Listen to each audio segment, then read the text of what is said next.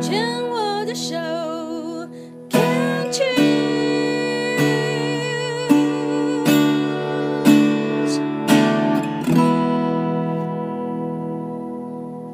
病虫害防治第二段要继续跟意兰聊一聊哦。这个意兰是一个很爱笑的女人啊，也是一位为人妻、为人母。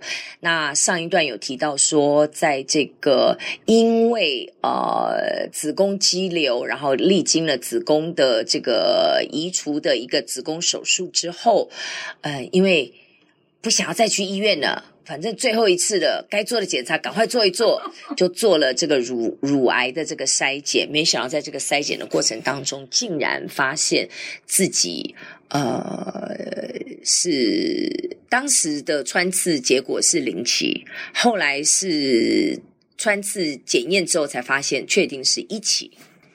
哦，穿刺应该是因为他要。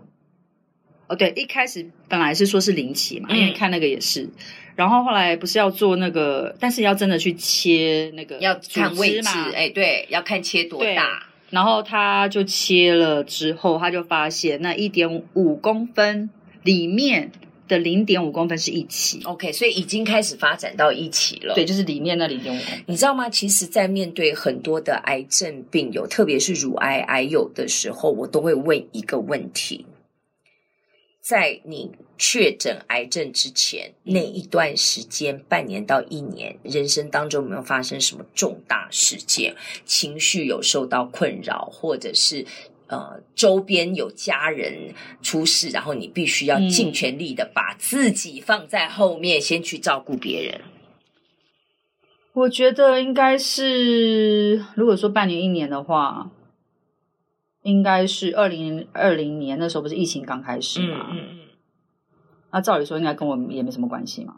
但是因为我现在不是飞来飞去嘛。哦，他的工作关系。但是二零二零年他就待在台湾。OK。哦，没有，二零二零年年初还有就是飞来飞去到五月嘛，我记得是五月的疫情爆发。对，然后到了八月的时候之后他就没有再回香港。嗯。然后。因为我跟你讲，你不用多说，很多的疫情刚发生的时候，很多的夫妻因为呃隔离的政策，或者因为那个时候封城，很多的夫妻一天二十四小时要你看我，我看你，很多人都吵翻，很多人真的是那个时候离婚的。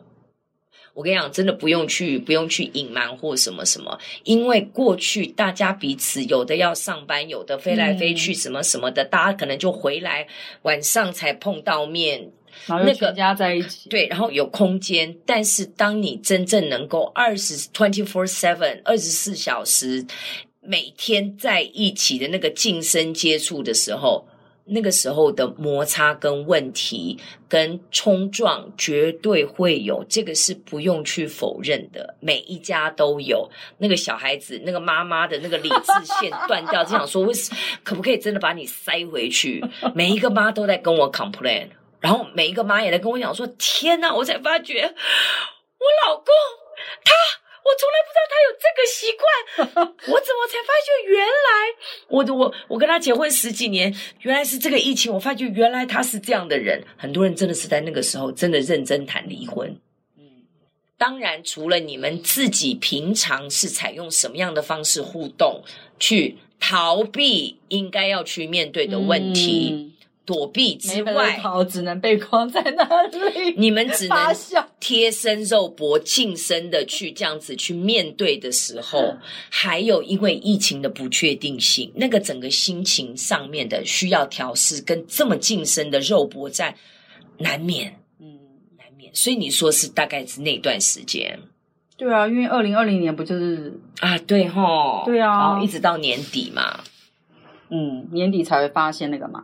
就是经期的那个状况啊，嗯，所以如果这样子反过来想，你可能某种程度上要感恩你的子宫肌瘤，对呀，还要感恩这个乳癌。我们用转念的方式想的话，嗯，怎么说？你自己不会有这样的感觉吗？会。那你说说看。就是还好。对，你来接，就是、你来接造句，就是还好，还好有呃这个事件让我会觉得说，讲的白一点或是夸张一点是好。如果明天我不在这个世界上，那我有什么事情真的还没有做，连做开始都没有。举举例来讲，我觉得呃，之前不是刘真，我可以讲吗？OK，是，比如说刘真的事件，然后，呃，可能我婆婆就会说呢，你啊，那个什么，但我其实都觉得老人家他们讲都只是就是一个事件，可是对我而言，我我不是讲什么高大上，那你知道水瓶座会这样吗？有时候想法人家就觉得你怎么会这样讲？我是真的觉得说，刘真她做的，她一直都是做她很喜欢的跳舞，这样就够了。那我那。但当时我可能觉得说啊，我可能只觉得啊，但我觉得他这样子，他都是做他喜欢做的事情，还没有，我不会想到我自己嘛。嗯。但是真的这个东西是，好像有一个 mark 在你的身上的时候，就觉得说，哎，你是不是要想一下？当然每个人都会死，只是什么时候死，因为什么原因嘛。但以前你根本不会想，你只觉得说，那个是就是。我这样讲会有点悬，肉身上的死跟心理上面的死，你心理上面是你明明就不喜欢这样生活，你明明觉得这样生活就是很很暗淡的生活。你看，所以听起来，在你生病之前，你对你目前的生活其实是有一些情绪产生的，它不是不好，只是你确实是有一些呃。自己的想法跟一些情绪的产生，但是听起来似乎也没有出口可以去宣泄、释放，或者是找人分享，而可能就是在心里面累积。那等到发现了癌症之后，好像给你一个当头棒喝，就是觉得说你不为自己挺身而出，谁会为你挺身而出？就是这个当头棒喝，就是。你开始知道是说，哦，如果真的有一天我明天真的就不在了，那我是谁？我有没有做到我自己真正很喜欢、很享受的事情？就像你刚刚提到的刘真一样，嗯，所以好像是一记警钟，让你开始能够去真正的面对我一兰，我想要什么样的生活？我是一个什么样的人？我真正想要的是什么？那我不认为这件是一个坏事。那但是毕竟，如果我们讲到自我负责的一个角度来讲，过去这四十多年来的生活，没有人逼你，嗯，也是你自己选择走到今天这一步。我也不认为要全盘的抹煞我现在所拥有的一切。是。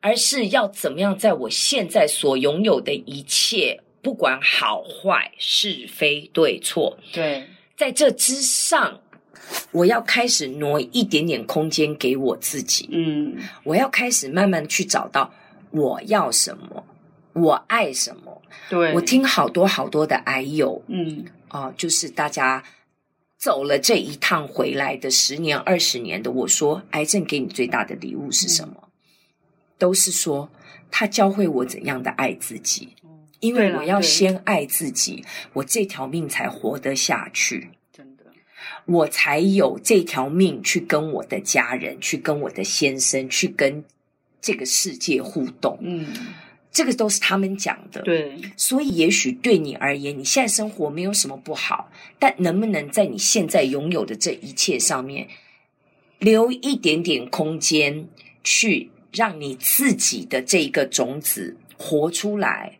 但在你活出的这个空间当中，又能够跟你现在拥有的去找到那个平衡。嗯，那个平衡不是五十五十的平衡哦。嗯，很多人觉得平衡就是啊，我要一半这样子，一半这样，或者是我因为要做自己，活出自己，我就要把我过去的全部抹杀。嗯，这个是我不同意的。哦，好棒哦！我也许可以在现在的生活当中，嗯、我先挪个百分之十、百分之五给我自己，我让我自己的那颗小小种子开始萌芽。我的家人、我的其他的周边的人也不会觉得你是干嘛呢？为什么突然这样？嗯，循序渐进的五分、十分、二十分，到慢慢甚至三十分、四十分、五十分，嗯，有没有听过温水煮青蛙。嗯，我那时候就熟了吗？是家人就熟了哦。他们会在慢慢的过程当中去看到你的转变，看出你慢慢长出自己。他们也觉得是在他们合理可以接受的范围。哦、到最后，默默的，你可能真会达到你的五十甚至六十。因为你不是只有自己活在这个世界上就 OK，嗯，你毕竟还有家人，你毕竟还有孩子，然后你必须还有一个你想要继续维持的婚姻，嗯。当然，如果你不要继续维持，他也有他的做法。这个只是假设，对，因为都有选择。对，你不是非黑即白，不是只要这个就要那个。嗯，你觉得嘞？觉得好棒，好清楚哦。对啊，有一些话你一开始讲的时候，我以为你讲的是这个意思，结果原来不是煮我，是煮他们，煮青蛙是煮他们。对啊。嗯，因为主控权在你。对，我觉得你你可能最大，可能很多人啊、呃，对于自己的现况不满，或者有一些情绪的累积，是因为觉得你失去了主控权。嗯，可是不要忘记，英文有一句 “It takes two to tango”。嗯，一个巴掌拍不响。对，他要怎么的主控你，也是你愿意配合。只是长期不自觉的配合下来，你一定会有怨。嗯，所以不是不能配合，嗯，但是要怎样的欢喜做，甘愿受。嗯，我今天就算是有意识的去配合我周遭的人，我可以把它当一个游戏。好啦，我就给你啦，看你怎样，我就觉得呵呵呵好好笑。呵呵啊，你这样爽就这样，这样就可以了。好啦，好啦，那那就这样。你理解我，他把它变成一个好玩的事情，而不是我不得不。对，然后我有时候会被人控制的时候，我也很不舒服。对，可是当我决定说好，我今天配合你的控制，然后发现说，当我在配合他人的控制，他的那个志得意满的时候，老实说，我心里只会觉得好悲哀哦。真的哦？原来你只需要这样子而已，去满足你的不安全感。嗯，但是我知道。我可以做的太多了，所以这个部分我让你可以。哦、可是我心里其实老实讲，某种程度我是嘲笑他。嗯，我会觉得悲哀，我甚至会替他觉得啊，原来这样子你就可以了嘛。嗯，有啦，我觉得应该是我的心就比他更大，啊、我的格局也比他高，哦、而不是我被他控制，我被压榨的好可怜。嗯，对。